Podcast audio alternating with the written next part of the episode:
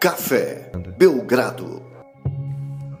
Amigo do Café Belgrado, mais um episódio do podcast Café Belgrado.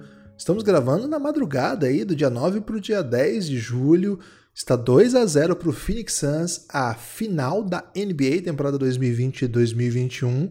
E eu, Guilherme Tadeu, estou ao lado de Lucas Nepomuceno e grande elenco na cobertura da NBA lá na NBA House Digital. Lucas, aonde nós chegou, hein?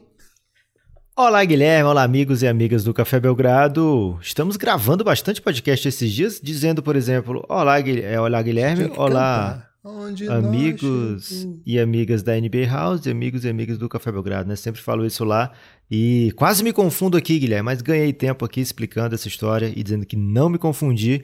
É, então estamos de fato lá na NBA House, fazemos podcasts, estamos lançando né, podcasts diários dentro do auditório lá na NBA House e o mais legal é que vale ponto, né? Você escuta o Belgradão ganha ponto para você de repente ganhar os prêmios que variam, né? É, são prêmios que são diários e o prêmio também do ao longo de todos os dias, né? Então, se você escutar Café Belgrado todos os dias, você ganha pontos todos os dias. Essa é a informação que eu trago aqui em primeira mão para vocês aqui no podcast. Agora, se tem NBA House, Guilherme, é porque está tendo NBA Finals e esse é o verdadeiro motivo aqui desse podcast de hoje. Phoenix Suns 2 a 0 no Milwaukee Bucks, jogou em casa as duas partidas, venceu as duas partidas, fez a sua obrigação e agora está no controle da série, pelo menos assim, é, até que se prove o contrário, né, Guilherme? É, eu acho que é, é importante a gente sempre ter esse, até que se prove o contrário no, no horizonte, né, Lucas? Porque a gente nunca tá errado daí, né? Até que se prove o contrário. Isso. E, e às vezes, assim, a pessoa pode provar o contrário imediatamente, mas como é que a pessoa vai saber, né? A pessoa que tá ouvindo aqui isso. Já foi, né? Agora, então, é o ideal é que quando alguém prova o contrário e fique provado o contrário, você não meta aquela, ah, mas tem que ver os dois lados, né? Aí não, né? Provou o contrário, tá feito, tá provado. Terra não é plana. Ok. Por favor. Ô Lucas, é 2 a 0 pro Phoenix Suns, os dois jogos em Phoenix foram controlados aí. É, jogos duros, claro, final de NBA é, com o Antetokounmpo em quadra, que era uma questão, pouca gente poderia acreditar, né, que teríamos Antetokounmpo já e jogando tão bem, né? Talvez a expectativa fosse, será que dá para ele voltar ainda nessa série? Quando a série voltar para Milwaukee, não, ele já jogou desde o jogo 1 e desde o primeiro período do jogo 1, ele estava deixando meio claro assim que ele estava pro crime, né? Agora o Phoenix Suns fechou todas as portas possíveis aí para qualquer tipo de crescimento do, do Bucks no sentido de dominar o jogo, de fazer com que as suas propostas táticas se impusessem. É, você quer começar por onde, Lucas, para contar essa história aí do Phoenix Suns 2 a 0 Ansiedade. Vou perguntar por começar pelo seu coração. Tá como, velho? Porque o Suns tá duas vitórias de um título inédito. Guilherme, isso é o mais louco, né? Porque se fosse qualquer outro ano, eu estaria é, te imitando, né? Teve aquele jogo que o Brasil venceu, foi o Brasil que venceu ou foi. Eu acho que foi o Brasil que venceu, que você saiu correndo Provavelmente o Brasil casa. perdeu. Não, que você não, saiu. Foi o Suns, pô. Foi uma vitória do Suns, né? Estaria te imitando, né? Foi, correndo nu pela casa, do... balançando. Aqui o Devin Booker ficou com, o pescoço pra frente. Isso. É, girando, né? Saiu correndo pelado e girando é, a camisa. E eu estaria nessa, né? Mas, nesse momento, tô na NBA House, né? Tô com o Café Belgrado cobrindo a NBA House é, cobrindo as finais para a NBA House. Então, cara, é um misto muito grande porque a gente entra nos intervalos, a gente entra nos timeouts e tem que manter o profissionalismo, né? Então, é algo novo para a gente do Café Belgrado, é, o profissionalismo tratando de basquete, a gente faz do nosso jeito, né? A gente normalmente faz de um jeito bem diferente do que se chama de profissionalismo, né? Embora a gente trate com o maior cuidado, o maior carinho esse produto aqui do Café Belgrado. Mas lá na NBA House não posso ser imparcial, por exemplo, né? É, não devo ser imparcial. Então é um, uma diferença muito grande de, de, de, como normalmente eu estaria.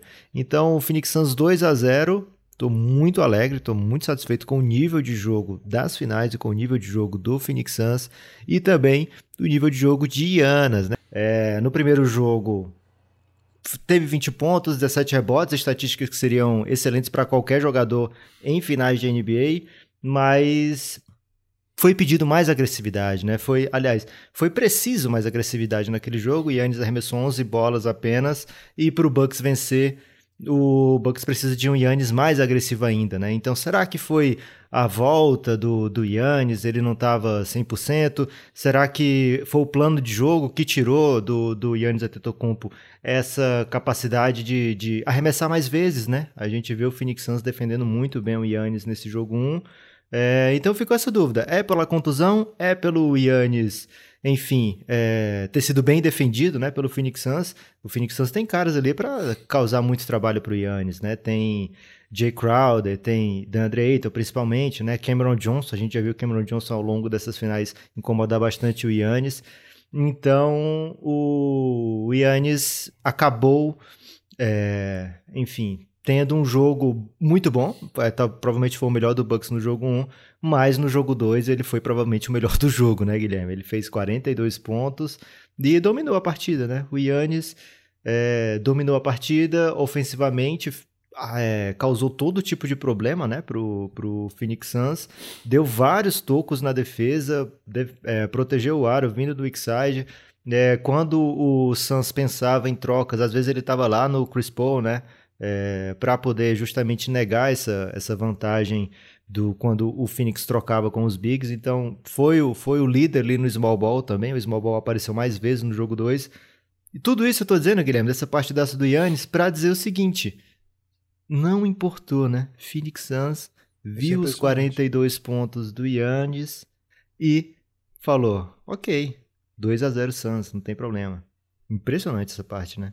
Não, falando sério eu acho que o que jogou o Antetokounmpo nessas finais até agora é, justifica, primeiro, um posto de lenda, né? Eu acho que ele merece esse posto, ele é um, um dos melhores jogadores da sua geração, já tem dois MVPs, e o seu próprio estilo de jogo muitas vezes esteve ligado assim, a algo que era impossível praticar no grande cenário, algo que é, funcionava em temporada regular, mas quando mais fosse necessário, não se sustentaria, etc. E acho que depois do que ele entrega para classificar o jogo contra o Brooklyn Nets, que foi uma série acho que lendária, vai fazer parte aí do, do histórico. Lesionado, o time classifica sem ele para as finais, ele volta machucado e joga nesse nível de intensidade. Acho que a gente merece, ele vai merecer muito respeito quando a gente falar dele. É, imagino que a gente vai ver Antetokounmpo em outras finais daqui por diante. Mas acho que a gente tem que lembrar disso, porque acho que é possível, se por acaso o Suns for campeão, acho que é fácil esquecer do que ele está fazendo, sabe? É, se, for, se o Bucks for campeão, não. Vai juntar as estatísticas, né? Provavelmente ele faria ou fará mais jogos impressionantes, etc. E aí é, vai ser sempre lembrado por isso. Mas se perder, as atuações vão para um vácuo, né? Da memória que ninguém mais vai se lembrar. Eu acho que a gente tem que estar tá sempre lembrando, né? Eu peço a quem está ouvindo a gente se se lembra disso quando for soltar essas bravatas aí sobre o Antetokounmpo? Teve muito esse ano, no ano passado também, né? Mas teve muito esse ano. É eu acho impressionante, Lucas, a facilidade com que as pessoas falam, falam mal de estrelas da NBA. Com tanta coisa para falar mal, né? A facilidade com que as pessoas de, de, desacreditam de jogadores talentosos de maneira assim, geracional, né? Jogadores que a gente nunca viu nada parecido. Aí, de repente, tem gente que desacredita. Esse cara não, é, não pode jogar, esse cara tem dificuldades. É, o fato do, dele dar, dar airball em lance livre, nossa, que piada. Cara, piada é você. Se você ri do Antetokounmpo, a piada é você, não o Antetokounmpo. Eu postei recentemente, Lucas, é, inclusive foi na série contra o Brooklyn, quando o Bucks estava no buraco, né? Que não gostar do Antetokounmpo, falar mal de Antetokounmpo, dizia mais sobre quem falava de Antetokounmpo do que do Antetokounmpo. Acho que diz bem sobre a compreensão que tem de jogo, sabe? Porque é, francamente, né? Mas enfim, falei tudo isso para dizer, Lucas, impressionante que mesmo com o Antetokounmpo jogando nesse nível, o Suns segurou, né? Assim, controlou esse tipo de coisa. Agora, uma questão que eu queria te fazer antes de entrar propriamente no sistema ofensivo do Suns. Você acha que o Suns se adaptou ao Antetokounmpo no limite para frear com que essas atuações sejam ainda mais dominantes? Ou, na verdade, isso é o Suns aceitando tomar essa, essas sequências insanas do Antetokounmpo, mas para não desmontar ali o sistema todo que tenta frear um pouco, por exemplo, o volume de fora, né? No jogo 1, o Bucks veio muito forte para a linha de 3, no jogo 2 um pouco menos. Você acha que isso está muito ligado? é mais ou menos ligado? Você, você pode refletir a esse respeito? Guilherme, acho que nenhum time pensa assim, ah, tranquilo tomar 42 do Yannis, né? Acho que não, acho que a imposição mesmo do Yannis Antetokounmpo é um cara muito fora da curva, é um cara que vai ser lembrado entre os grandes, né? Ele foi, já foi lembrado entre os grandes ao fazer um jogo de 20 pontos no terceiro quarto, 20 pontos só no terceiro quarto, ele já passou o melhor jogo, melhor quarto, né? Em pontuação de LeBron, de Kobe, de Wade, né? Só mesmo o Michael Jordan foi ter um terceiro quarto de 22 pontos lá em 93 contra o próprio Suns, né? Foi uma formação que foi trazida ali é, pelos créditos da ESPN Internacional durante o jogo. É, então esse tipo de coisa é algo que o Suns não tá topando, né? O Suns não tá assim, ah, beleza, vou tomar aqui é, esse, esse, montão de pontos do Yannis, né? Isso não, não, é algo que faz parte do gameplay do Phoenix Suns. É, faz parte do gameplay do Phoenix Suns defender o, outras coisas, né? Defender o, as bolas as bolas que o Yannis mais quer, né? É, lá dentro do garrafão. O Suns não conseguiu parar nesse jogo. O Yannis teve as três primeiras cestas deles foram de enterradas. O Yannis bateu mais lance livre do que o Suns inteiro e basicamente só ele bateu lance livre, né? O Jeff Tick bateu dois ali no fim, quando já não valia mais nada, mas foram 18 do Yannis e 3 do Holiday. E esses foram os, esses foram os lances livres do Bucks. O Suns teve tipo 14 lances livres, 15 lances livres, não lembro bem esse número agora. Mas foi menos do que o Yannis sozinho, né? Então foi um jogo de muita imposição do Yannis dos dois lados da quadra. Algo triste para o jogo, né, para a história do jogo, é que no melhor momento do Bucks no último quarto, depois de um toco do Yannis no, no Michael Bridges, ele sai com câimbra, né? E nesse momento o Suns consegue duas cestas, enquanto o Bucks não faz nenhuma, e a vantagem que era estava em 5 vai para 10 pontos, né? Acho que esse foi o, o ponto é, lamentável para o lado... Match nevrálgico, match nevrálgico. Ah, não. Okay. Não, eu ia dizer o ponto lamentável pro, pro lado do Bucks, enquanto pro Suns, lógico, né, a lesão do Torrey Craig, a informação é que não teve dano estrutural e que ele tá day to day, então pode ser que jogue o jogo 3, pode ser que não, né? É, mas enfim, mais um jogador que o Suns está perdendo da rotação, menos perdeu para esse jogo, né?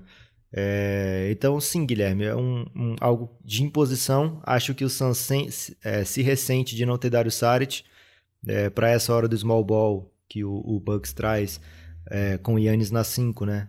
Às vezes coincide com a hora que o Eiton tem que ir para o banco. E aí ou o Eiton não vai para o banco, ou o Eiton vai para o banco e tem que entrar um Jay Crowder ali é, para marcar o Yannis diretamente, né? Então é um pouco mais difícil de conter.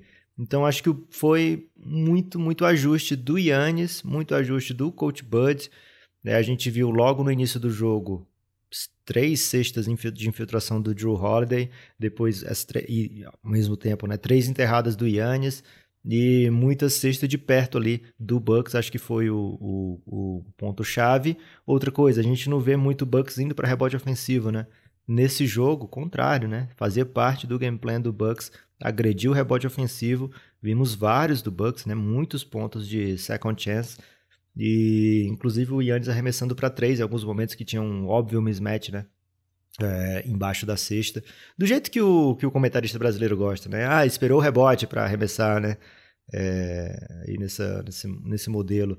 Então, o, o Yannis, acho que ele se impôs. O Bucks, acho que buscou alternativas bem criativas e, e foi eficiente, eu diria, é, em, em, manter o jogo mais parelho. Mas como eu estava dizendo antes, Guilherme, mesmo assim não, não funcionou, não adiantou.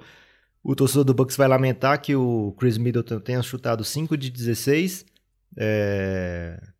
Não, mesmo que o Suns marque muito bem o Chris Middleton, ele tem condições de não chutar 5 de 16, né? Ele tem essa obrigação, eu diria até, de produzir mais do que isso.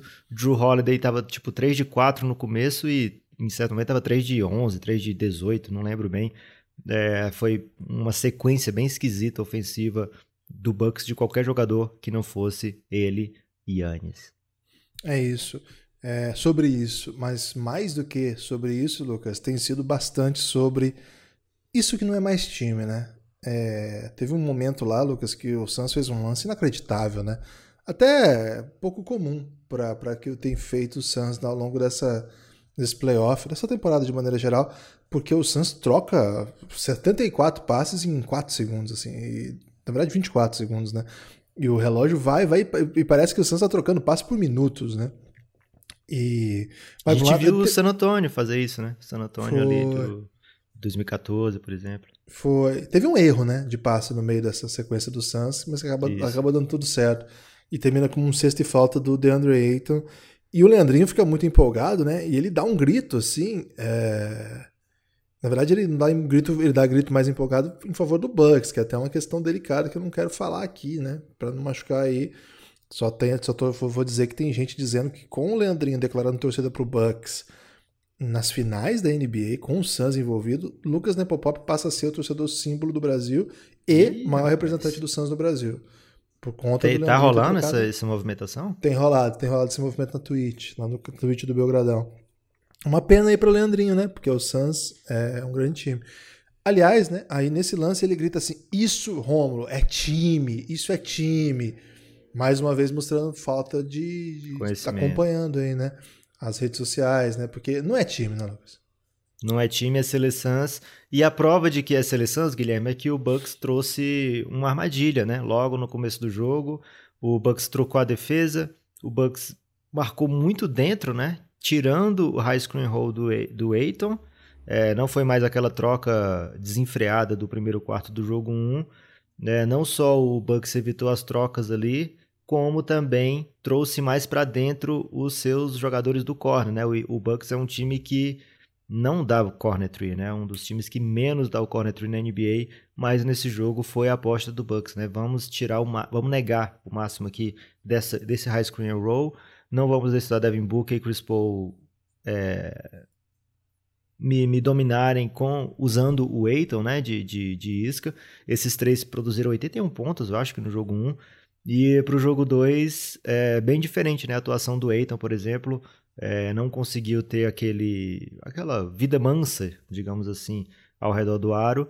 O Bucks trouxe jogadores muito mais para perto, né? E a, acabou abrindo o corner, né? Algo que o Bucks é, não admite fazer, mas como era final, como era uma necessidade, como era uma tentativa de ajuste, falou: quer saber o seguinte? Eu quero ver se hoje o Michael Bridges é capaz de acabar com o meu time. Ao invés de. Eu já sei que o Devin Booker é capaz, né? Eu já sei que o Chris Paul é capaz. Eu já sei que o Eito é capaz. Vamos ver se o Devin Booker, se o Michael Bridges é capaz, né? Vamos ver se o Jay Crowder vai ser capaz. E nos, no primeiro Ken quarto, Jones. o Suns. É, e no primeiro quarto, o Suns meteu oito bolas de três pontos, né? É, então, mesmo com o Bucks jogando bola pra caramba, poxa, o Suns com as bolas de oito bolas de três pontos não tinha como não produzir ofensivamente, né? É, então o Suns acabou acertando 20 ao longo do jogo, várias delas do corner. É, no primeiro jogo o Suns só teve 5% de seus arremessos do corner. Nesse jogo a porcentagem foi bem maior e, e várias dessas cestas convertidas do corner. Michael Bridges acabou inflando ainda suas, sua pontuação na base dos lances livres ali no fim, né? Já tinha meio que acabado o jogo, mas o Bucks continuou fazendo as faltas e o Michael Bridges foi convertendo os lances livres, mas a atuação dele já já resumia, né? A atuação mesmo sem esses pontos de lance livre já era uma atuação digna de um jogador que vai ter o perfil das estrelas do Café Belgrado lá na NBA House, né, Guilherme? Você costuma dizer que o Michael Bridges é um jogador que você nunca viu errar, né? Nesse playoff você até viu uma vez ou outra, mas nesse jogo a impressão que dava é que ele não errava mesmo, né?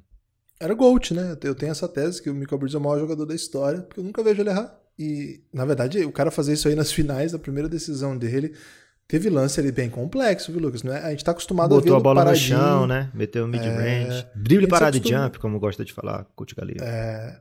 Eu nunca vi o Galego falando disso, não, hein? Provavelmente ele usa outra expressão, isso? né? TPJ. Se fosse Gabi Coach, diria o seguinte: é, Michael Bridges é um outlier, né? Diria, Provavelmente ele diria, diria, isso aí. Mas a palavra que o Coach Galego usaria para Michael Bridges, eu não sei, ainda não sei. É... Ô, Lucas, ele, a gente está acostumado a vê-lo paradinho no corner, chutando livre, né? Pega, transição, né? Muita bola em transição, muito veloz, né? Enterra muito. Agora, essas bolas em que ele aproveita pequenos espaços, e mas o suficiente para fazer o um movimento de arremesso, usando né, a sua envergadura, que é um negócio fora da realidade, né? É um negócio inacreditável. Sim. É, de fato, sei lá. Eu até lembro de, em Vila Nova ele fazendo um movimento ou outro parecido, assim, porque era universitário, né? Você tá jogando contra futuros donos de concessionária, né? Trabalhadores aí do, do ramo do capital financeiro, né? De repente aí professores de, de colégio, etc, né? O NCAA tem alguns bons jogadores em geral profissionais, né? Futuros Sim. profissionais liberais. Futuros bravos aí, aí da, da arte. Isso. E NBA não, né? NBA é, é outro, outro padrão e final ainda. Acho que é uma, uma grande notícia aí a atuação de Michael Bridges. É, eu diria, Lucas, que quem elogia Michael Bridges é, tá sempre. não passa frio, porque tá sempre coberto de razão. Mas tem que outras isso? maneiras também de passar frio, mesmo, mesmo sem não passar frio, mesmo sem estar coberto de razão, não tem? É verdade, Guilherme. Eu ia te refutar, né? Eu ia dizer que não, não é bem assim.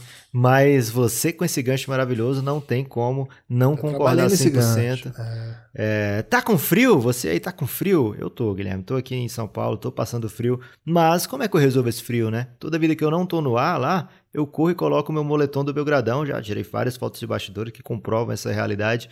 E esse moletom do Belgradão só tem na Wodsey, né? wodsey.com.br, w-o-d-y-s-s-a-y.com.br. Cara, eu nunca tinha usado moletom assim com constância, né, Guilherme? Mas tenho plena convicção de que é o melhor moletom desse país, além de ser belíssimo, né? Tem vários motivos dele ser belíssimo. Primeiro, tem desconto. Você usa o Belgradal, já tem desconto, é, compra muito mais barato. Segundo, é o único do Belgradão. Terceiro, ajuda o Café Belgrado, né? Porque a Watson é um parceiro do Café Belgrado. E fora que o conteúdo é de. O conteúdo não, o material é de altíssima qualidade e de fato, Guilherme, esquenta como nenhum outro. O seu tá a caminho, hein, Guilherme? Já tive a oportunidade de postar o seu. Opa, tô ansioso para fazer uma live com ele. Tá frio, hein? Semana passada eu peguei zero grau em Maringá, velho. Que zero isso, grau. Velho. Não existe isso, né? Mas peguei, de fato. Existe. Foi geada, né? Geada que fala. Foi, foi doideira, velho. Tava frio demais. Agora não, hoje tá 16, daria para usar, daria para não usar. Mas se é o Odyssey, é bom. Existe já esse slogan? Senão a gente usa outro, né? Esse aí acho que já existe. Se é o Odyssey, eu diria que é ótimo, Guilherme. Como é o se é o Odyssey, é o ótimo. Né? O ótimo. O que você acha? O ótimo. ótimo. Ótimo, é... bom demais. É, ainda bem que o Christian, né, ele não contrata a gente para fazer slogans, né, e sim para Mas usar... o ótimo é bom, não é não? É muito melhor do que várias outras que você já fez aí, Guilherme. Então, tá. é excelente. É, Guilherme, o Phoenix Suns não foi só Michael Bridges, não foi só a bola de três pontos, teve também a arte, né? Teve a, a magia de Chris Paul, lógico, né? Apesar de ser um jogo de seis turnovers, né? Quem é que consegue causa, é, fazer o Chris Paul mandar seis turnovers, velho? Se não um técnico, uma defesa muito boa como a do Milwaukee Bucks, né? Então é, é preciso... Cara, seis turnovers pro Chris Paul, acho que ele vai passar o, o ano lembrando desse jogo com, com ódio, né? O Chris Paul é um cara que prima por não desperdiçar a bola e com ele o Phoenix Suns foi o time que mais tomou conta da bola nesses playoffs. É, então o Phoenix Suns não foi só Chris Paul, não foi só Michael Bridges, teve, acho que principalmente, dá até para dizer isso, né? Ali no terceiro quarto, no último quarto, foram 21 pontos só no segundo tempo. Teve aula, teve baile dele, né? O Kardashian. Aulas, cria.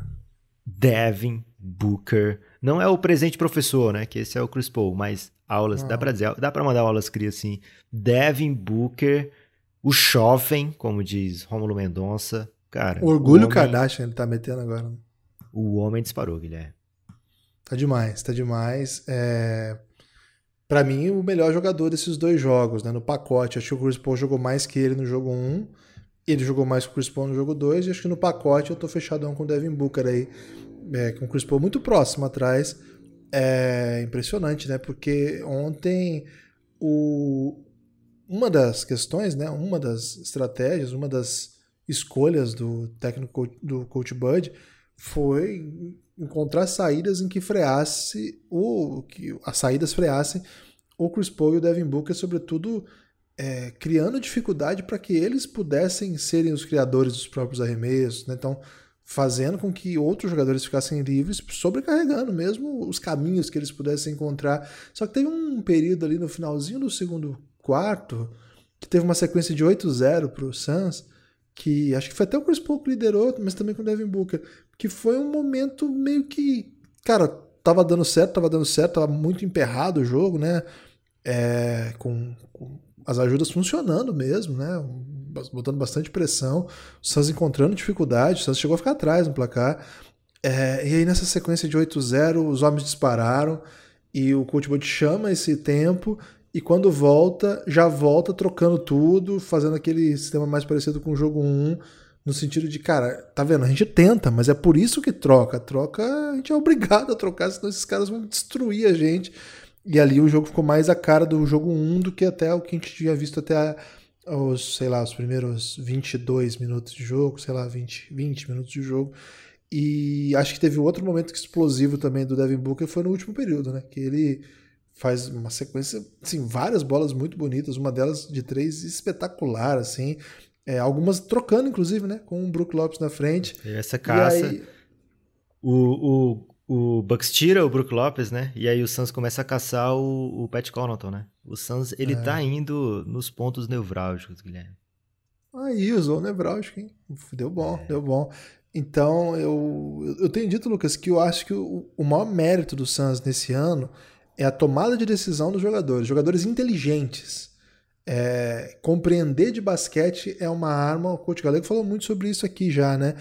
Que a compreensão do jogo é um fundamento importante, né? E eu acho que no basquete moderno, em que as pessoas, os times jogam em grande velocidade, as suas tomadas de decisões têm que ser sábias e rápidas. Não adianta só tomar boa decisão se você for lento, porque aí até uma boa decisão lenta não é uma boa decisão, né? Já deu tempo da, da defesa se estabelecer. Mas também não adianta correr tanto se você não vai saber fazer o que tem que ser feito, né? Você não vai enxergar os espaços. Eu acho que o que esse time tem em comum é que só tem cara sagaz aí, Lucas. O, o Devin Booker manja muito de basquete. O Chris Paul é professor, né? Já disse o Romulo Mendonça, é, dando aulas nesse, nesse playoff é, Ken Johnson, hum, cara, inclusive saiu a notícia aí que ele tá fazendo mestrado, literalmente, não é brincadeira não, durante os, os playoffs da NBA. É, é verdade isso. O Michael Bridges. Simplesmente também... o Cam Johnson dos estudos, né? Dos estudos, né?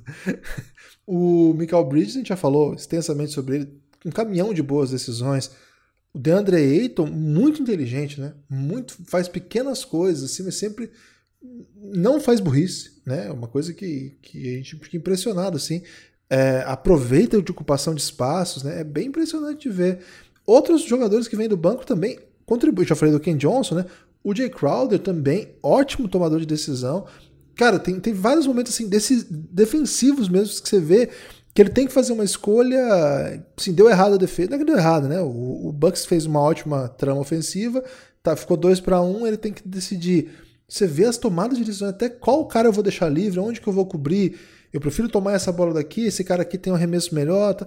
Cara, é, são decisões assim de muita inteligência. Acho que o principal atributo do Suns, mais até do que todo esse talento que evidentemente o time tem, é a sabedoria. Para mim, o Suns é um time sábio. É, é, é, demais isso mesmo, Guilherme. Fico até sem jeito de, de elogiar muito o Phoenix Suns, né? Porque vão pensar que eu sou clubista, né? É, Guilherme, isso que você estava falando é muito interessante. O pai do Devin Booker é um ex-craque universitário, né? Melvin Booker, que fez carreira, né? Jogou na NBA 30 jogos na carreira e depois disso jogou é, muito tempo fora do, do, do, país, né? Viveu como jogador, mas fora do país até o certo momento que ele ainda podia continuar jogando, mas ele fala: chega, vou voltar para casa porque Devin Booker tem jeito para jogador, né? É, o Devin Booker, inclusive, tem foto com o Galinari, né? O pai dele jogava com o Galinari na Itália e poderia continuar jogando, mas ele quer, ele percebe que o filho dele manja muito de basquete. Chris Paul chamou o Devin Booker do cara mais velho de 24 anos que ele conhece, né? Porque. E ele tem um vozeirão, ele, né, Lucas? O jeito que ele vê o jogo. Cara, eu entendo completamente a Kendall, né? Como não, né? É, então o Devin Booker, o pai dele falou: Cara, eu sabia que ele era. entendia de basquete quando teve a troca do Chauncey Billups pelo Allen Iverson, ele falou: Poxa, como é que você troca o Billups, velho? O cara que, que comanda o jogo, coordena o jogo. Uma, uma criança, o jovem, Guilherme, normalmente ele tá encantado pela plasticidade do Allen Iverson, né?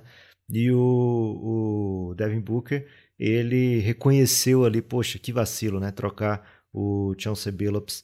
É, porque o Chauncey Billups, até naquele momento da carreira, estava jogando mais bola que o Iverson já e embora fosse muito mais voltado para o time, era um cara que acabava entregando mais vitórias naquele momento, né? Então, mas não é todo mundo que vai ter essa leitura, né? Na época, inclusive, foi, ah, Allen Iverson trocado, né? Que, que grande momento. É, então, o Devin Booker, ele é um cara que pensa muito o jogo, acho que explica muito bem isso que você disse, Guilherme, exemplifica muito bem. E os jogadores do Suns estão em quadra para tomar boa decisão, né? Quando não toma boa decisão, Monte Williams vai parar o jogo, vai, vai chamar atenção. E acho que o Chris Paul vai chamar atenção, né? O Chris Paul também é, é, tem esse, esse papel dentro do time. E o Monte falou, cara, o meu trabalho aqui é sair da frente do Chris Paul, né? Deixar o Chris Paul é, comandar. E acho que faz muito bem, né? Chris Paul é um dos melhores tomadores de decisão. Ele é um excelente líder, né? Pelo menos para os jogadores do Phoenix Suns. É, não há essa não há polêmica, já, já teve polêmica de Chris Paul no Rockets, já teve polêmica de Chris Paul no Clippers, mas pelo menos assim, nessa distância etária, digamos assim, do Chris Paul para o restante do elenco do Phoenix Suns, é, há apenas admiração, né? E acho que isso é. se reflete muito em quadra. É um time que tem jogado como time, como o Leandrinho falou, né? É uma seleção que tem jogado com uma coesão muito grande e acho que é por isso que está à frente, está nas finais e está à frente, né? Acho que quando se bota em perspectiva o que o Suns passou até agora nesses playoffs, cara, ele tá 14-4 até agora contra Lakers, Clippers, Nuggets do MVP Jokic e Bucks. É muita vitória, é muita coisa isso aqui. Você pode pontuar, ah, faltou o Kawhi, faltou o Anthony Davis, faltou o Jamal Murray. Você pode pontuar o que quiser, velho. São quatro dos melhores times da temporada. E o Suns está 14-4 até agora. Tem sido um período muito intenso de basquetebol no Arizona, Guilherme. É isso. Ansioso para o jogo 3. O jogo 3 vai ser no domingo. É... Mais cedo, hein? Mais cedo. Fiquem atentos. 9 da noite, né? 9 da noite. 9 da noite no domingo e o jogo 4 na quarta-feira. Aí eu não sei a hora de cabeça, mas aí depois vocês olhem aí. É, volta para as é... 22. É, e, e prestem atenção, tá? Porque começa mais cedo a nossa aparição também na NBA House, né? A partir das 5, é isso? Eu acho que é a partir das 4 nesse dia. Caraca, vai ser demais. Então, vocês fiquem atentos aí, é, nbahouse.com.br. A gente está fazendo não só o pré-jogo, né, apresentando as atrações. Essa semana nós apresentamos, aliás, Hitmaker e Valvo estão com a gente nessa. O Hitmaker apresentou o show da Poca, cara. Olha que momento aí do Café Belgrado. Hitmaker... E Emicida também, né? Emicida acho que foi o Vavo que chamou, né? E, o... e quem chamou o show da Poca foi o Hitmaker. É demais, tá? Mas a gente não tá fazendo só isso, a gente tá comentando os jogos também. Não durante, durante o jogo é a transmissão da ESPN com Romulo Mendonça, etc. Vai para o tempo técnico, a gente entra. Então, se você quiser assistir o jogo com os nossos comentários, fique ligado lá no app e fiquem atentos aí. Dá para ficar no app, né? No, no site, né? nbhouse.com.br, com fone de ouvido ali ligando na TV, se você não quiser ver o jogo no celular, por exemplo. Ou pode ver por ali também, que a imagem é muito boa, transmissão de alta qualidade e é Romulo Mendonça igual, né? Mas aí tem a gente aí para falar coisas belas e, e belas. Tem destaque final, Lucas? Meu destaque final é o seguinte, Guilherme. nbhouse.com.br, faz o seu bonequinho lá, participa para ganhar prêmio. A gente queria muito que alguém ligado ao Belgradão ganhasse esse prêmio, né? É, o, pelo menos um dos prêmios diários ou o prêmio geral. Eu tô fechadão com o Braia, né? O Braia venceu todas as competições aqui da, na época que a gente fez transmissão na Twitch do NBB. E agora eu tô, eu tô confiando que um dia o, o Bray vai beliscar, viu, Guilherme? O melhor aí da Belgranation foi o Davi, rei de Santa Catarina. No primeiro dia foi em 16. Ih, rapaz. Ele ficou próximo, ele não ficou longe, não. Quase deu bom. Não sei como é que foi desde então, né? É, mas ele mostrou potencial aí. O Brian, eu não vi como é que ficou o Brian, não. O meu destaque final é pedir para que vocês sigam a gente na Twitch. Na Twitch tem live quase todo dia. Todo dia, na verdade, está tendo live lá.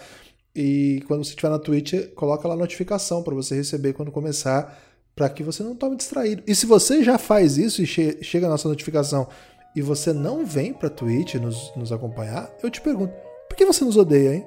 Forte abraço. Grande questão, Guilherme. Se fala muito pouco sobre isso.